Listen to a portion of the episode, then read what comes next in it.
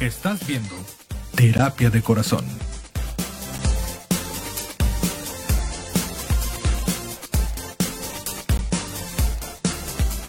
Por Despierta TV.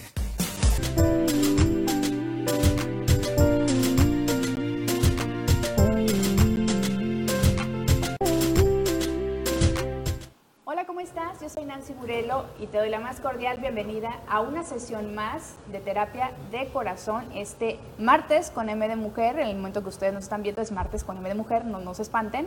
Y recuerden que nos pueden seguir a través de todas nuestras redes sociales, tanto en Despierta TV como Terapia de Corazón. Estamos en Facebook, estamos en Instagram, en Twitter, pues búsquenos y ahí nos van a encontrar. Y por supuesto también saludar a toda la gente que nos escucha a través de Radio Génesis en el 106.5 FM en Cancún y en el 107.9 Puerto Morelos. Gracias por estarnos escuchando. Si van manejando, por favor, con mucha precaución, paciencia y no se anden peleando, por favor, porque yo soy muy peleonera, entonces yo sé lo que se siente, entonces mejor relájense un muchito, por favor, para que lleguemos sanos y salvos a casita.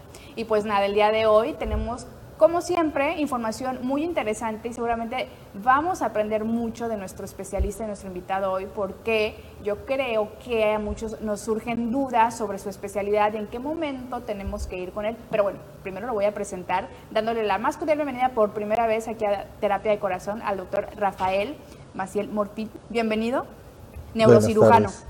Buenas tardes, muy bien. Muchas gracias. por estar aquí. Y también nos acompaña la señorita más dispersa que me dispersa. Ella es Mirna Carrillo y está aquí de invitada. Buenas tardes, querido público. Échame la culpa de tu dispersión. Échame la culpa. Échame la es culpa. que bueno, comunicadoras al final de cuentas, nos encanta, nos encanta el mitote. Ya Pero voy a venir yo como aplausos cada que presentes. ¡Bravo! Sí, por favor, por favor. Pero bueno, gracias, gracias por estar en sintonía con nosotros y recuerden que este contenido se queda aquí en las redes sociales de Terapia de Corazón y Despierta TV. Por si no lo puedes ver completo, no te preocupes, aquí lo, lo vamos a seguir pasando sin ningún problema. Y pues nada, aprovechar a nuestro invitado el día de hoy para eh, ahora sí que exprimir la mayor información posible de su especialidad. El doctor Rafael es médico cirujano, perdón, médico cirujano, neurocirujano, ahí estoy, ya le dije hace rato, la voy a regar seguramente en algún momento y no llevo ni cinco minutos y ya la regué. Pero bueno, es- esto pasa, sí, ya saben cómo somos aquí en Terapia de Corazón. Pero bueno, al escuchar el, el- el título nobiliario, por decirlo así, como que nos quedamos así de, a ver, espérame, neuro, o sea, es la cabeza, cirugía, me van a abrir la cabeza en algún momento. ¿Qué hace un neurocirujano? Bueno, el neurocirujano es una subespecialidad de la cirugía general. En la cirugía normalmente son tres años de la especialidad y después uno puede escoger alguna subespecialidad, en este caso la neurocirugía. Los neurocirujanos, ¿qué es lo que hacemos? El neurocirujano es el que opera lo que es problemas de cerebro y problemas que están dentro de la columna vertebral. En la columna vertebral, pues realmente es un lugar que pueden ocupar dos médicos al mismo tiempo. Lo que son los ortopedistas, que también ven el área de columna, y los neurocirujanos que ven el área de columna. Entonces es un área combinada, que pueden estar dos, dos especialistas. Es igual el tema de la mano. El tema de la mano lo ve cirugía plástica y lo ve también ortopedia. Entonces, eh, hay ciertas partes del cuerpo que las pueden ver dos especialistas. Entonces, el neurocirujano, lo que más vemos nosotros en la vida práctica de todos los días es la parte de neurología, Ok.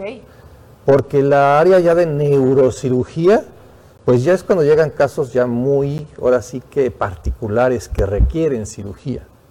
Pero la mayoría de los pacientes que vemos es de la vida diaria. Migrañas. Dolores de cabeza. sí, dolores de cabeza.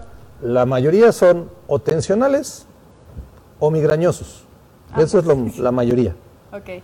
Pacientes que vienen por eventos de convulsiones, Ok. que pueden ser o no epilepsia, que es una consulta muy común.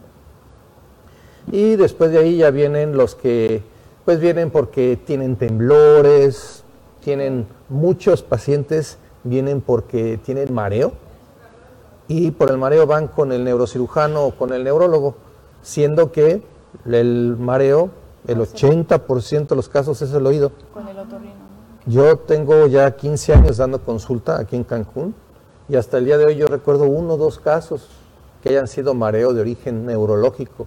Todos los demás son del oído. Entonces uno los escucha a los pacientes y pues les dice, Ay, ¿sabes yo me qué? identifiqué ahí con sus pacientes. Y vámonos con el otorrino. Realmente, ya que el otorrino descarta que es o no del oído, si él piensa que es algo neurológico, no lo regresa, pero normalmente no sucede. Ok, wow. Sí. Es importante, como, como siempre decimos aquí en Terapia de Corazón, informarnos para tomar decisiones eh, inteligentes o decisiones con mayor información finalmente, ¿no? Entonces, ahorita nos está dando información relevante e importante porque un ciudadano de a pie, ¿verdad? Cuando le duele algo y, y se espanta, tendemos a pensar lo peor. Sí. Siempre es, ya, pues yo les estaba contando mi anécdota de mis migrañas, dije ya tengo un tumor, ya me llevó Diosito y resulta que es algo tensional.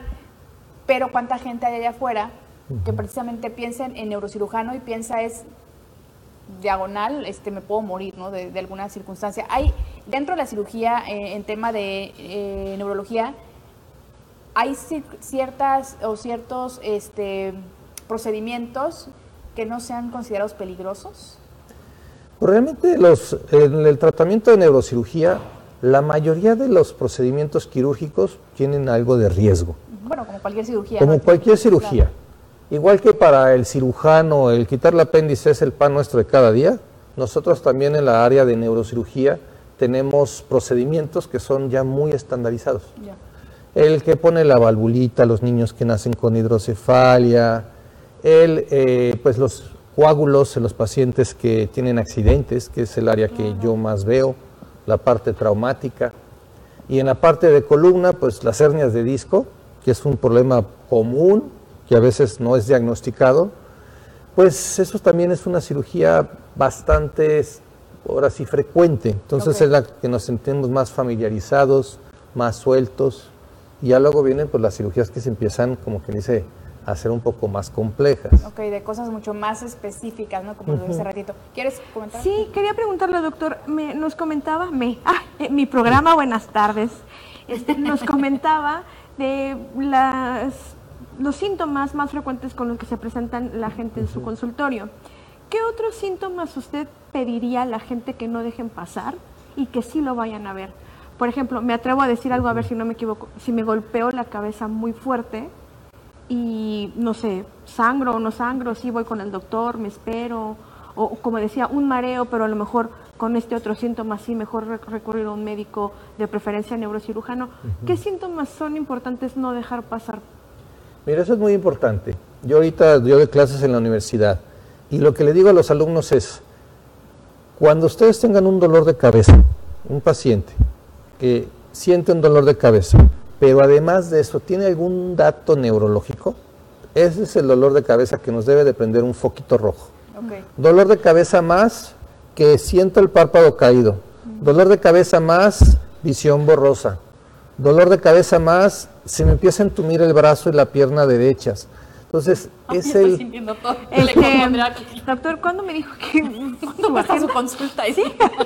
Ajá. Ah, ok, ok. Sí, entonces el dolor de cabeza es algo que es muy común. Es que ese es el asunto. Todos, todos tenemos dolor de cabeza. Sí. O sea, Yo ahí sí. sí No digo esa para mi esposo. nos incluimos todos.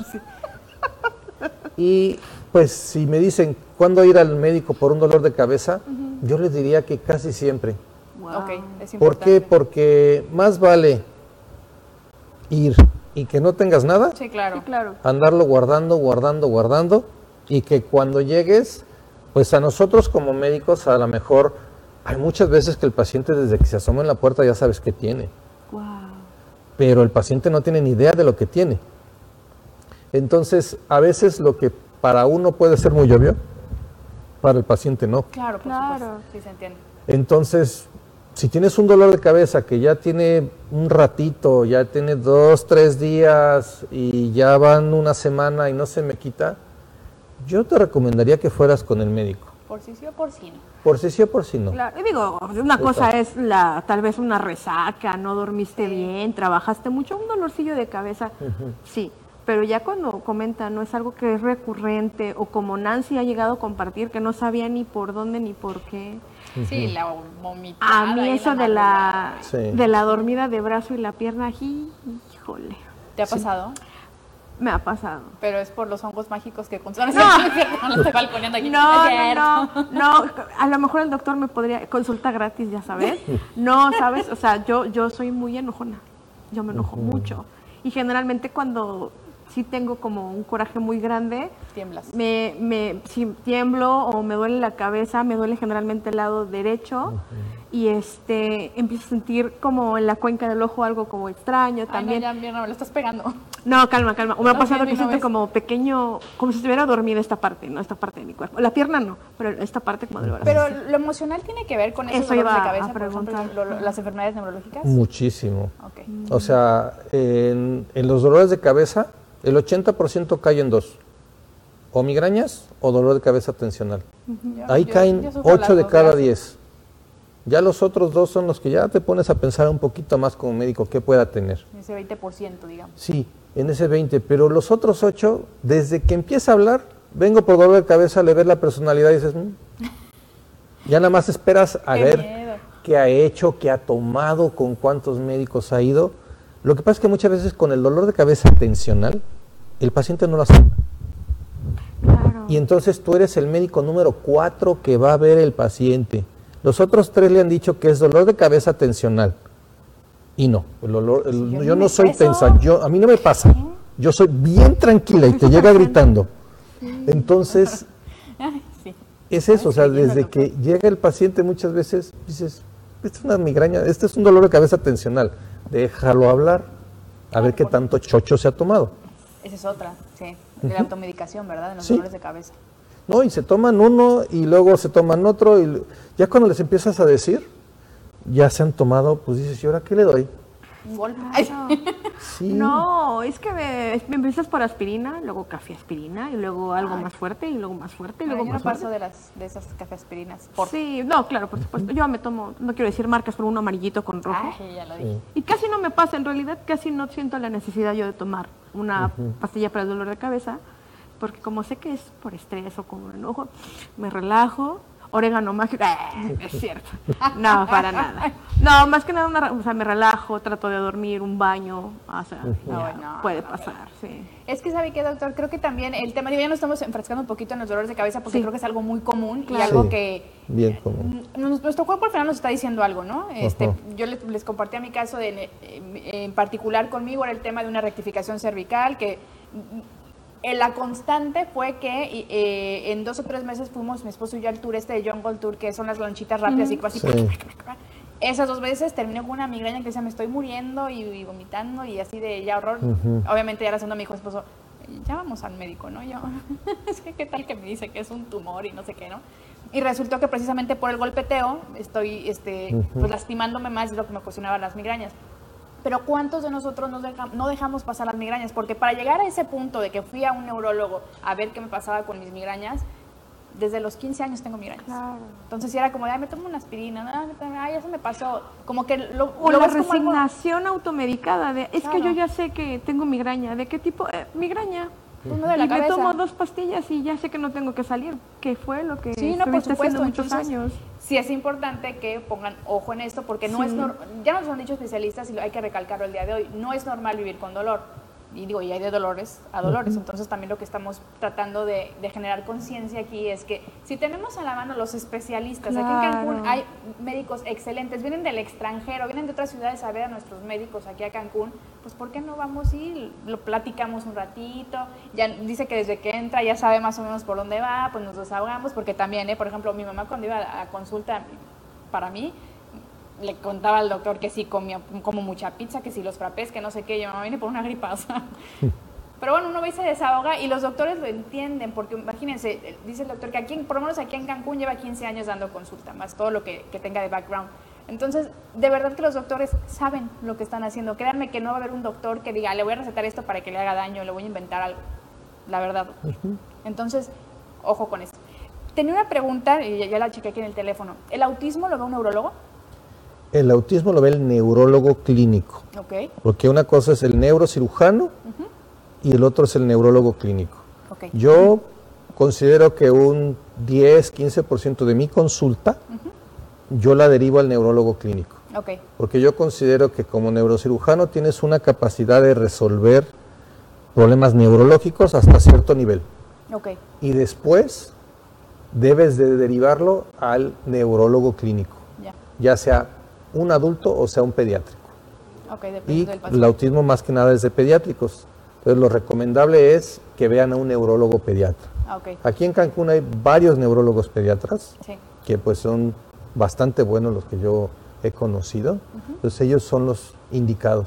Ok, entonces ya está contestada esa pregunta que me mandaron en, en cuanto a quién, quién atiende el autismo. Perdón, me, me- me- me moví un poquito extraño aquí.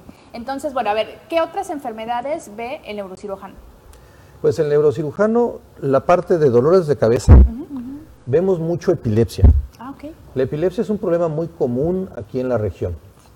Realmente yo estuve antes de Cancún en Michoacán. Ok, En Michoacán la neuro- lo que es el problema de epilepsia ocupaba como un 20-30% de la consulta de lo que es neurológico.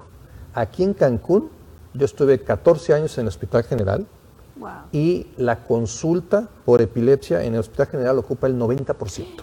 es muchísimo. Es altísima la incidencia que hay de epilepsia en Quintana Es Roo. un factor de localidad, de estilo de vida. de- Híjole, es algo que valdría la pena mucho estudiarlo. Wow. O sea, Sí, ahí si hubiera algún laboratorio clínico que le interesara el tema, maravilloso. Anótenle. Pero es altísima la incidencia comparado con el resto de las enfermedades neurológicas. O sea, rebasa No, al estándar que- que... dice el libro que deberíamos de ver. Claro, ¿no? Y además estamos hablando de que eh, el estado es pequeño, no es como que hay este Chihuahua, o es un lugar pequeño. Claro. Sí, pero la consulta tenía yo 14, 15 pacientes y a lo mejor 13 pacientes eran epilépticos. Wow. Entonces, es algo que veías papá epiléptico, hijos, primos, o sea, es algo muy común en el paciente aquí en Quintana Roo, lo que es la Claro. epilepsia. Qué curioso. Yo solamente conozco una persona epiléptica.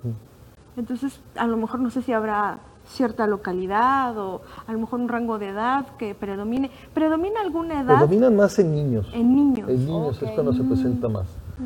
Ya encontrar un caso de epilepsia después de los 20, 25 años, a todos esos pacientes, volviendo a lo que es importante, una persona que tiene un evento epiléptico después de los 20 años, siempre hay que hacerle una tomografía de cráneo, siempre, porque ahí es cuando empieza ya la incidencia de lesiones, ya sean tumores o algún otro tipo, a nivel que pueden causar eh, convulsiones. Entonces ya todo paciente mayor siempre hacer estudios de imagen. Puede ser que no sea nada, que sea una epilepsia de inicio tardío, Claro. pero puedes tomar un caso de una lesión tumoral en una etapa muy temprana, si desde un inicio que presenta una convulsión le haces una tomografía y no lo dejas, ay, es un epiléptico, vamos a darle medicamento y resulta que en dos años ya te das cuenta que ¿Y tenía una un tumor. persona que tiene epilepsia siempre va a presentar convulsiones? Los niños, eh, normalmente el 80% de los niños que tienen un buen tratamiento van a llegar a una edad donde se van a curar Wow. y van a dejar de tomar el medicamento. Solamente el 20% de los niños van a tomar medicamento toda la vida. La mayoría van a pasar por el trayecto de tomar medicamento, estar con algunas crisis que se reduce con el uso del medicamento, pero van a tener.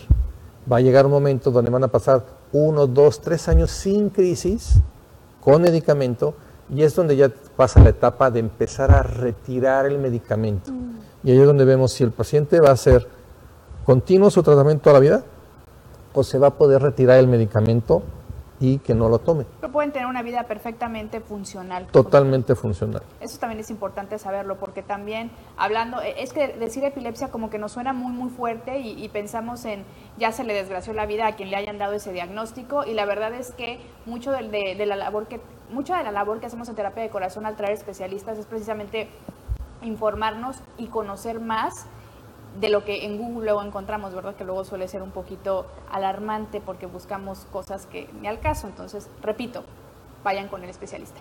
Y en el caso, ahorita que estaba diciendo que hay que hacerle tomografía este, a un paciente que presenta epilepsia por primera vez después de los 20 años, en algún, no recuerdo, en algún programa de televisión vi, probablemente va a ser Grey's Anatomy, lo siento, discúlpeme doctor, pero es un modo, lo siento, No, pero me llamó la atención una vez un caso de una persona que tuvo un accidente automovilístico y que eh, dentro del protocolo de urgencias tenían que hacerle una tomografía para ver que todo estuviera bien y se saltaron ese paso y resulta que tenía, no sé si de un golpe, algo en la cabeza pasó y falleció y tuvo hasta muerte cerebral. Entonces dentro de los protocolos, en, en este caso de accidentes, no sé cómo se llama, de traumas, Sí. este, se tiene que hacer una tomografía sí o sí. No, en el trauma craneoencefálico, normalmente cuando una persona no pierde el estado de alerta, tiene un golpe en, auto- en- en carro, pero no se desmaya, habitualmente no necesitamos hacer una tomografía. Dejamos al paciente que esté en vigilancia. Pero si hay pérdida de estado de alerta o hay cierto deterioro en su estado neurológico, estado neurológico hay una escala que se llama Glasgow. O sea, esa escala nos dice desde que un paciente está en estado de coma hasta un paciente que está perfectamente despierto y puede comunicarse con nosotros perfectamente. Entonces, dependiendo de cuántos puntos tenga en esa escala, es cuando nosotros ya decimos, este paciente hay que hacerle tomografía, Ya, cuando es un traumatismo moderado. Al leve normalmente no le hacemos, es observarlo. pero al moderado y al severo siempre se le tiene que hacer. A veces se menosprecian. El paso que en los congresos ha habido de entre leve y moderado, ese que es una puntuación que le llamamos nosotros de 13-14, lo máximo es 15, ese 13-14 siempre ha sido muy eh, debatido, porque ha habido muchos pacientes que han fallecido por coágulos cerebrales y estaban en ese borderline, que estaban bien, pero ya tenían algo que estaba creciendo en su cabecita. Entonces, ahí es donde viene el hasta qué punto a veces es de más hacerlas, Sí. pero Pues pues si te tocó ser ese poquito, pues vas a haber querido que te hicieran una tomografía. Ay, qué, fuerte, qué importante. Y los golpes en los niños, hablando ya que seguimos con golpes en, en- en la cabeza, ¿es mito esta parte de que cuando un niño pequeño, a lo mejor de menos de 7 años, se golpea muy fuerte en la cabeza y no pierde la conciencia, nada más, eh, eh, no hay que dejarlo dormir, por ejemplo, ese mito? No, no es, no es dejarlo dormir, es simplemente el hecho de mantenerlo en vigilancia, no dejarlo solo. En los niños, ¿qué es lo que más nos preocupa en el- en el- después de un golpe? Que se quede dormido y no responda, el niño esté irritable, irritable, irritable y realmente desconsolado, eso también es un dato neurológico importante, o que empiece a estar muy somnoliento y vomitón, vomitón, vomitón. Esos son datos que deben de llamarle la atención al papá y vámonos al hospital. Ok, voy a leer aquí en el celular, tengo mi acordeón de preguntas. Dice, eh, ya hablamos de esto. ¿Por qué? Ah, pues aquí está, parece que es pregunta mía, fíjese. ¿Por qué cuando tengo migrañas vomito? I feel you, sister. Mira, es Nancy, deja de una, mandar tus preguntas. el vomitar en, el- en la migraña es, ahora sí que es un efecto vagal. Es algo que yo les pregunto siempre a los pacientes que dicen es que vomitan. Les pregunto, ¿vomita cuando empieza el dolor o vomita cuando ya tiene mucho dolor? No es cuando ya tengo mucho dolor, no importa, o sea, ese ya no tiene ningún valor en la migraña. Todo paciente que le ha tenido un dolor fuerte, una piedra en la vesícula, en el riñón, todos vomitan. El dolor cuando es muy fuerte causa náusea y causa vómito. Claro. Entonces, lo importante en el vómito de la migraña es si el vómito es al inicio, es que le empieza el dolor y en cuanto me empieza, empiezo a sentir la náusea. Ah, Entonces, esa náusea dentro de la migraña sí se le da tratamiento. Ah, ok. Entonces es una respuesta del cuerpo al dolor, básicamente. Ay, qué feo. Es que se te dan- Ah, perdón, Sí, mira, vas a no, comentar. perdón, doctor. mira, En terapia de corazón, Nancy, las especialistas siempre se encargan de la salud emocional y en general la salud in- integral. ¿Cómo podemos mantener una buena salud cerebral? O sea, ¿qué cuidados hay que tener? Esa es una pregunta que siempre hacen sobre vitaminas, ejercicios cerebrales. Yo les digo, vitaminas cerebrales no hay. O sea, el día que descubran una vitamina para el cerebro, se van a Bien, volver millonarios. Ay. Porque todo mundo pregunta por la famosa medicina mágica y no existe vitamina para el cerebro. Tengo un orégano, no, no es cierto, doctor, sí, perdóname. orégano.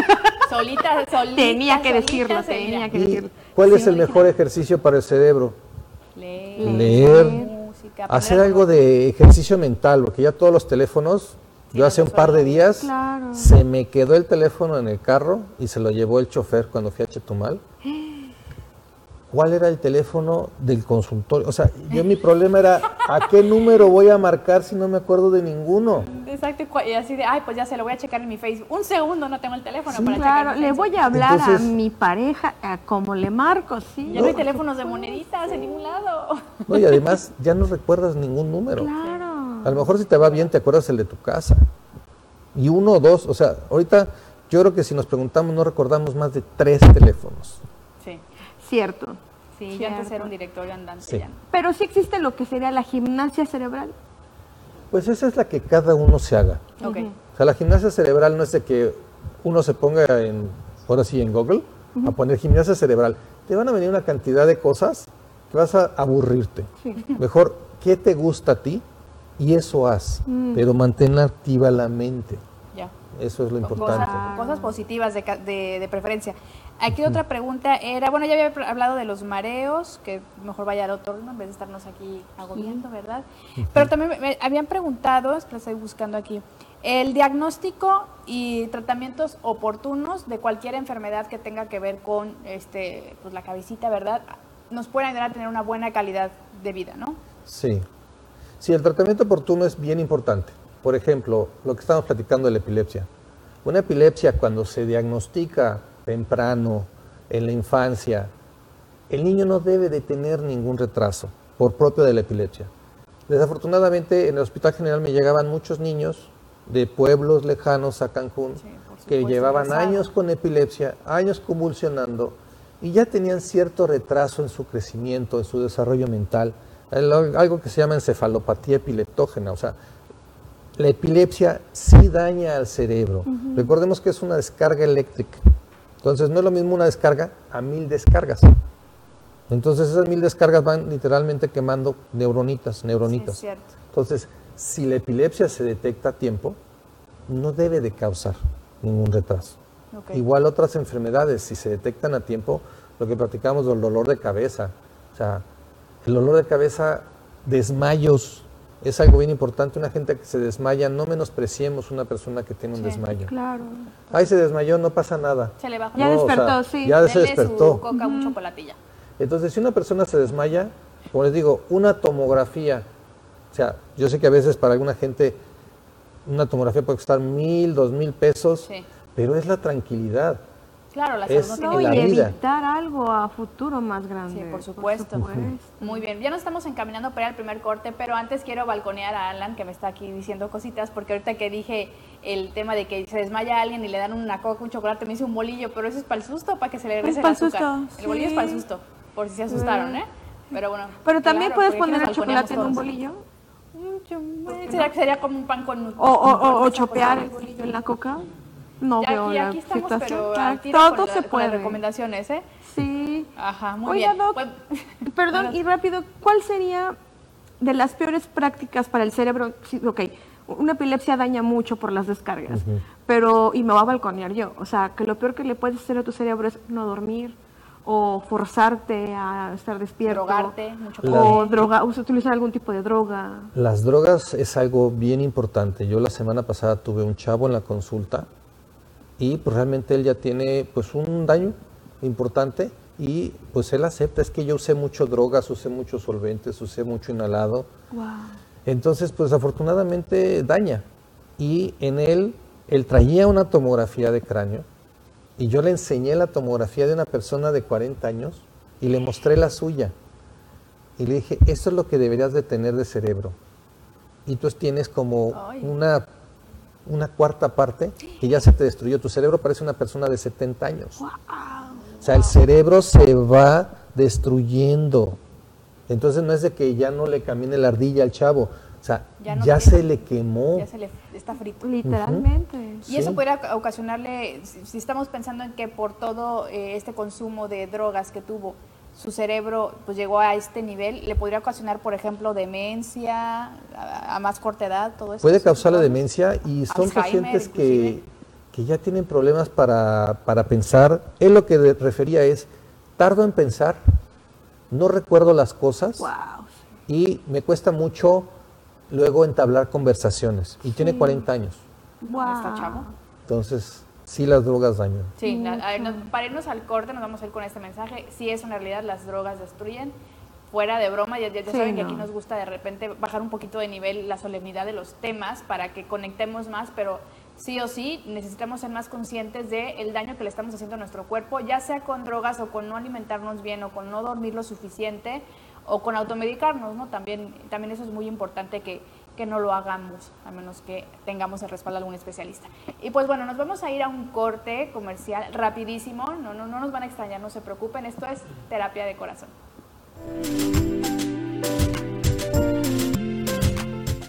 Ya estamos con más información aquí en Terapia de Corazón, ya estamos de regreso, me salté una palabra, pero ya saben que esto me pasa todo el tiempo porque ustedes ya me conocen, soy Nancy siendo Nancy en Terapia de Corazón. Estamos con el doctor Rafael, que es neurocirujano, y nos ha estado de verdad que dando información súper importante e interesante sobre enfermedades, sobre prevención, sobre en qué casos acudir con un neurocirujano o con un neurólogo también en su momento, y sobre todo esto de tener a la mano, ¿verdad?, los datos de especialistas como el doctor, que por favor, si ya lo ubicaron aquí, ya lo están conociendo, ya lo conocían de antes, contáctenlo si lo necesitan. Ya, ya nos dejó bien claro en qué casos podemos acudir a él y por supuesto están apareciendo sus datos para que pues lo contacten lo antes posible. Y para eh, retomar la plática, nos fuimos hablando de temas como epilepsia, los dolores de cabeza, en qué casos ir con, con el neurocirujano y en el corte estábamos hablando precisamente de los dolores de espalda, por ejemplo, los dolores de cuello, que también son tema eh, que el doctor Rafael ve. Y en este tenor ¿Qué tipo de molestias en el cuello o en la espalda merecen la pena ir a una cita con usted? Bueno, sonó como a cita así de, de romántica, no, a una consulta. Una consulta, señores, ¿eh? se comportan. Pues más que nada, las personas que acuden por un problema de columna es, eh, la mayor de, la- de las ocasiones es gente que tiene sobrepeso. Y eso es algo que en nuestros días es bien común, el sobrepeso. El sobrepeso es el peor amigo de la columna. Entonces el sobrepeso lo que hace es que haga más carga sobre la columna, los huesos se empiezan a degenerar de manera prematura. Entre cada vértebra y vértebra hay un disco, es una estructura suave, la cual cuando nosotros le metemos más carga, pues eso va a hacer que duela. Entonces, eh, ¿cuándo debemos ir con el ortopedista o con el neurocirujano por un problema de columna? Pues yo creo que cuando empecemos con una molestia que sea constante a nivel de la columna lumbar y puntos rojos cuando el dolor de la columna lumbar se te vaya hacia alguna de las piernas. Que digas, ay, es que la asiática. La Entonces, la asiática es lo que nos dice la abuelita, que es cuando te duele la pierna. Hasta- Sí, ese es el nervio ciático. Que cuando llega hasta el dedito. hasta el dedito. Entonces, debes de ir con el doctor. Yo puedo decir que la mayoría de los pacientes que van a la consulta no tienen nada. Tienen sobrecarga, tienen eh, un problema articular, Postura también. postural, pero es bueno que vayan, Claro. porque mínimo nosotros como médicos tenemos la obligación de hacerles unas radiografías. Entonces, si nosotros tenemos la exploración clínica y tenemos unas radiografías, pues ya le podemos decir al paciente, usted esté tranquilo, usted no tiene mayor cosa. Pero hay veces que tienen alguna molestia leve, pero les hacen la radiografía y ¡ay! Pues resulta que el paciente no tenía una molestia leve, tiene un escalón en la columna. Ay, sí. Entonces es el momento para poder realmente detectar el problema. Entonces, yo no, yo no menosprecio, igual que con el dolor de cabeza, menospreciar una radiografía en el dolor de columna, porque realmente nos puede sacar de un problema. Claro. O nos aclara si tenemos algo, o simplemente nos va a decir el doctor, baje de peso, cuide sus posturas, cuando le duela, tómese esto o tómese esto, porque a veces la gente, como decían, el ácido acetilsalicílico, la aspirina, todo el mundo la toma, sí, pero el problema es que tiene efectos adversos en la coagulación. Y si estás tomando aspirina y por desgracia tienes un tropezón, caída o corte, vas a sangrar mucho más de lo habitual. Entonces, la consulta te sirve también para saber qué tomar cuando tienes una crisis. Ok, ya, ya estoy más que anotada, lo, lo voy a ir a ver pronto porque tengo ahí un asunto con mi dolor. Precisamente con el tema de, los- de la columna, del cuello, ¿Nos podría explicar qué es la rectificación cervical? Sí, la columna normalmente debe tener una curva natural. Esa curva que está en la parte del cuello de una manera, en el tórax de otra manera, en la columna lumbar y en el sacro. Nosotros somos como una S. Y esa S, ¿por qué sirve? Es como un resorte. Cuando caminamos, amortigua.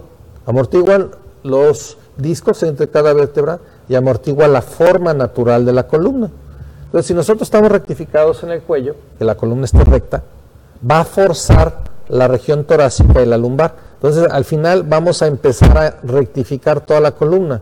Entonces, cuando caminamos, el impacto del caminar va a caer directamente sobre la columna, sobre los músculos, y eso nos va a doler. Uy, duele mucho.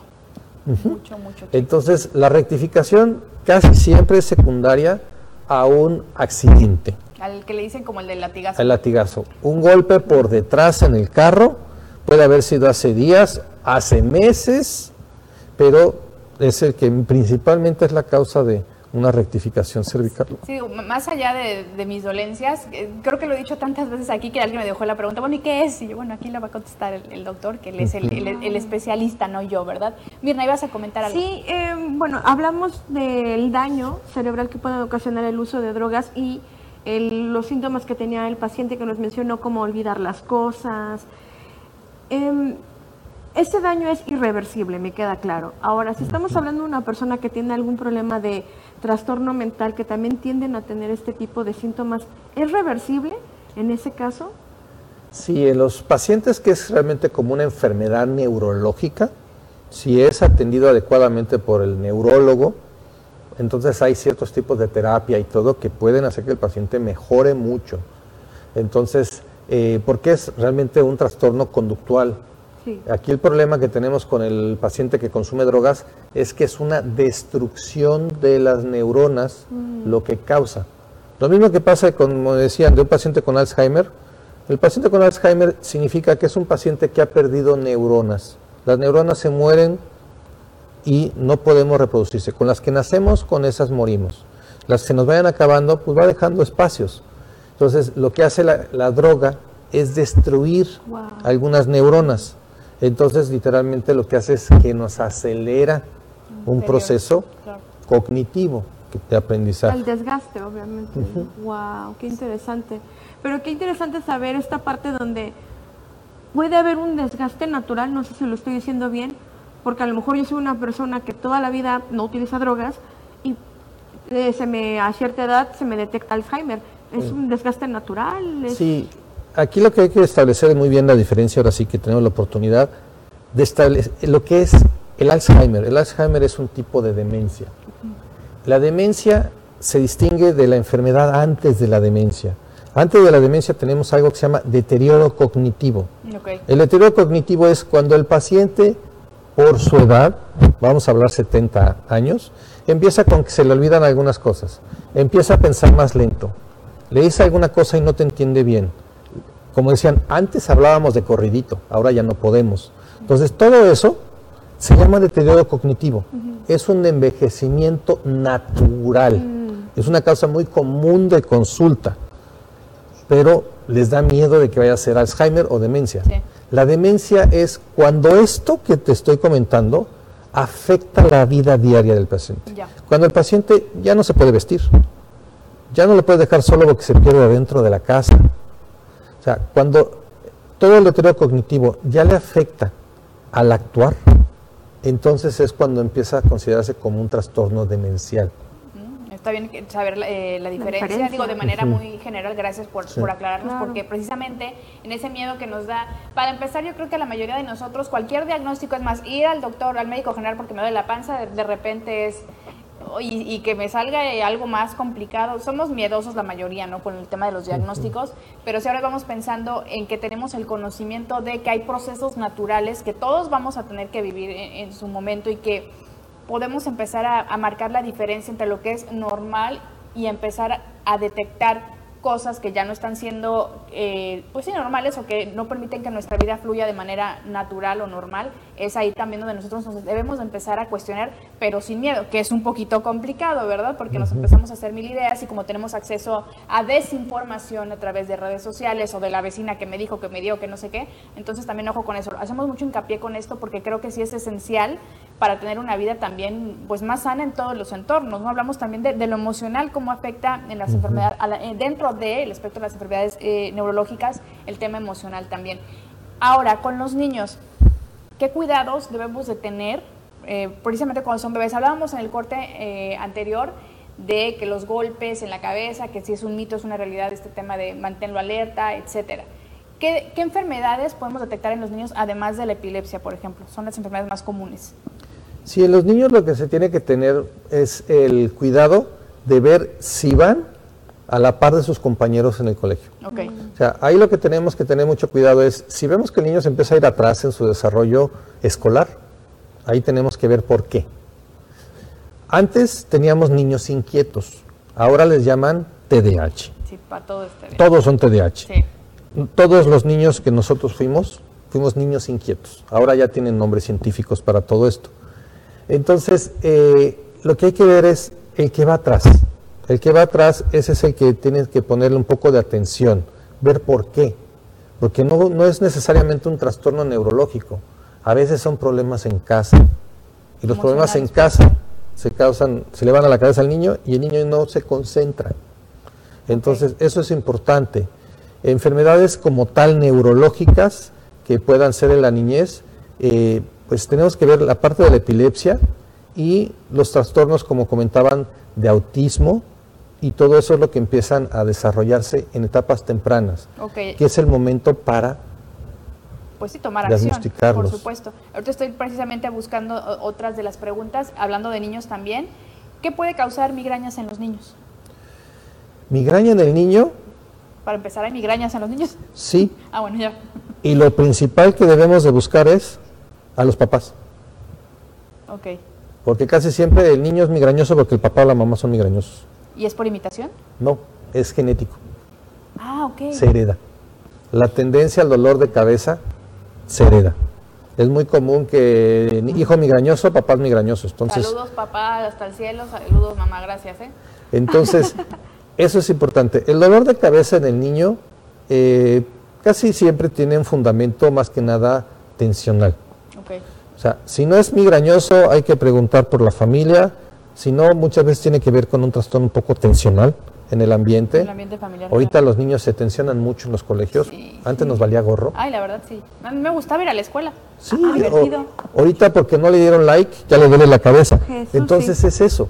Sí que están aprendiendo de nosotros también, ¿verdad?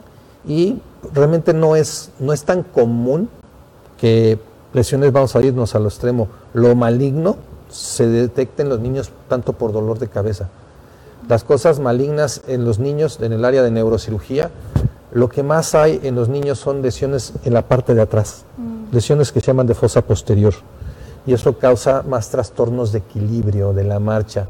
Como les decía, cuando yo veo a un niño entrar al consultorio y lo veo caminando con las piernas anchas, agarrado al papá y que los ojitos le tiemblan, híjole, es un tumor hasta no mostrar lo contrario. Todas las cosas que ya lo ves venir. Claro, ay, qué fuerte. Entonces, Desde cómo habla, mencionaba, doctor, como yo pensaba en eso, ¿no? A lo mejor el, la vista, o sea, todo te dice, ¿no? A lo mejor cómo articula las palabras, si se queda pensando mucho o, cosas por el estilo. ¿Qué, cómo pueden hablar, ¿no? Rápido de, un sí, paciente. Entonces, el niño, el dolor de cabeza tiene un valor, o sea, no hay que menospreciarlo pero no es normalmente un dato de gravedad. Es más bien el que mandarlo con el neurólogo pediatra, que es el más idóneo, y pues darle tratamiento. Darle tratamiento y casi siempre ellos investigan mucho la parte emocional, la parte familiar, que pueda ser la desencadenante. Ok, ojo con eso. También hay que estar un poquito más alertas de lo que nosotros también consideremos con nuestros niños como algo eh, que nos llame la atención en su comportamiento. Ya también lo hemos dicho en otras ocasiones, pero bueno, siempre está no está de más recordar esa, esa parte, ¿no? Porque al final de cuentas un niño cómo te comunica, ¿no? Realmente qué está sintiendo, porque a veces no se sabe ni expresar, ¿no? De, qué está sintiendo en ese momento. Así que ojo ahí con, nuestros niños. ¿Te ibas a preguntar algo más, Mira, Pero sentí que te interrumpías un momento. No, no, no, para nada, adelante. Estaba cabulando lo que estaban diciendo. bueno, y ah, siguiendo ya para ir cerrando el, tema de, los niños, entonces estos signos de alerta tienen que ver eh, no solamente, repito, con lo emocional o si están más irritables, sino también con la movilidad y con el tema del aprendizaje que tienen en la escuela, ¿no? Entonces, estoy recalcando un poquito esa parte porque creo que a veces también los papás pueden ser muy permisivos o decir, ay, bueno, debe, déjalo que vaya a su ritmo, pero hay niveles, ¿no? Una cosa es, este, le cuesta un poquito más las matemáticas o, es muy penoso para hablar y entonces creo que también como adultos cometemos el error de eh, pasar por alto a lo mejor signos de alerta en el tratar de apapachar a los niños o darle su tiempo y su espacio. Entonces, a nivel eh, neurológico, ¿en qué momento los papás deben decir, ya tengo que llevarlo al niño con un neurólogo? Yo sé que estoy siendo muy este, incisiva, sobre todo en una especialidad que a lo mejor no es suya, pero como lo estamos tocando el tema, creo que sí valdría la pena recalcarlo ya para ir cerrando esta parte. Sí, realmente a los niños lo que hay que tenerles bien presente es la parte de que ellos normalmente son sociales. El niño es social por naturaleza. Entonces el niño que deje desde chiquito, no socializa, no socializa, igual que con el dolor de cabeza, igual que con el dolor de espalda, no menospreciar una visita con el neurólogo pediatra. Una visita con el neurólogo pediatra puede ser una visita más o puede ser simplemente el primer día de una enfermedad que se está tratando a tiempo. Entonces es algo muy bueno. Yo he tenido casos de conocidos de que dicen, ay, es que mira mi niña qué gordita está y pues nada más no camina muy bien y resulta que tiene una enfermedad neuromuscular. Wow. Y por eso no caminaba bien y yo cuando la vi gordita, neuro, dije, ¿alguna vez la ha visto un neurólogo? No, nunca. ¿Por qué no vas con Juan? Es que no le duele la cabeza. No, Exacto, entonces son cositas que a lo mejor eh, uno que tiene un poquito de ojo clínico lo puede ver, pero uno como papá a veces pues lo ve como algo normal.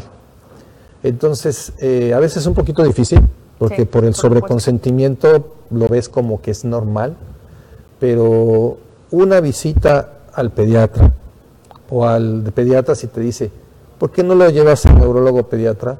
Nunca va a sobrar. Ya. Y bueno, ya también para irnos encaminados al final, porque tenía la pregunta ahí, ¿una mujer embarazada con dolor de espalda tiene que ir con un neurocirujano? No tanto, porque normalmente el dolor de espalda en el embarazo es por sobrecarga y por posición, sí. porque están así. Entonces, realmente no es tan recomendado porque ni siquiera les podemos hacer radiografías por el bebé. Entonces, eh, ahí lo más importante es preguntarle antes del embarazo cómo estabas. No, antes del embarazo no tenía ningún problema. O antes del embarazo siempre tenía dolores de espalda. Ah, entonces, pues lo mejor es eh, apoyarla con un poquito de antiinflamatorios, analgésicos, y ya después de que termine el embarazo, pues ya hacerle continuidad con algún estudio de imagen. Ok, perfecto. Pero el dolor de espalda en el embarazo, pues es parte de la cruz que uno va a cargar. de cargar la cruz, de cargar la cruz. Pues bueno, ya nos vamos a prácticamente despedir, pero no sin antes agradecerle a toda la gente que nos estuvo escuchando a través de Radio Génesis 106.5 FM y 107.9 FM en Puerto Morelos y por supuesto a toda la gente bonita que a través de Despierta TV en sus redes sociales nos está viendo y por supuesto a toda la gente que nos sigue en todas las redes sociales que estamos como Terapia de Corazón. Muchas gracias. Y bueno, para despedirnos, doctor Rafael, por favor, cuéntenos dónde lo encontramos y pues ayúdenos, por favor. De verdad que lo voy a ver por el tema de la rectificación, ¿eh? Sí necesito darle, ya para dejar de estarme quejando aquí en el programa. Eh, mira, yo estoy ahorita eh, en el Centro Médico OSIS. Ah, el Centro Médico OSIS está sobre Avenida Guayacán. Sí, sí, sí. El teléfono es 998-2750-461. Ahí es donde yo estoy dando la consulta ahorita. Eh, yo trabajé 14 años, como te decía, en el Hospital General, ya no estoy ahí. Pero pues lo que necesiten, para Muchas gracias. Sí, ahí está en, pantalla apareciendo. Y por supuesto en sus redes sociales búsquenlo como doctor Rafael Maciel, ahí lo van a encontrar. Está en Instagram, está en Facebook y su sitio web también, www.doctorrafaelmaciel.com.mx. Mirna, ¿a ti dónde te encontramos? A mí me encuentran, arroba Mirna. Hasta en la sopa. Ya saben, hasta en la sopa, donde sea, lo que necesiten. Y yo creo que cerraría esta parte con, háganle caso a los niños. Si les dice que les duele, llévenlos al doctor. Sí. Porque luego mamá me duele la cabeza, ay, pastillita, o duérmete, o come, o ven y lo abrazan. No, llévenlos al doctor, sobre Sí, todo a los niños. Sí, sí, sí, por favor. Hay que ser bien conscientes también de que los responsables de los niños, pues somos nosotros los adultos. Así no sean nuestros hijos, sean nuestros sobrinos, sean hijos de un amigo. Claro. Acuérdense lo que yo les digo, todos los adultos de este mundo deberíamos ser responsables de todos los niños del mundo. Nos ahorraríamos mucho sufrimiento. Pero bueno, chicos, muchísimas gracias por haber estado con nosotros en otra emisión de Terapia de Corazón. Doctor, muchas gracias. Que sea la primera de muchas veces que esté aquí con nosotros.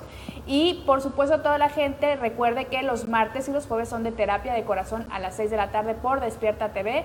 Y el próximo programa va a estar nuestra queridísima Laura Ceja, mi hermana también aquí. Vamos a estar repitiendo outfit porque nos gusta repetir outfit. Y vamos a hablar sobre terapia con ángeles, para que vean que aquí nos vamos de lo científico a lo místico, espiritual y nos encanta. No se olviden de compartir este contenido. Muchas gracias. Chicos de producción, cabina, gracias. Aplauso. Bueno, aplaudimos, ¿por qué no?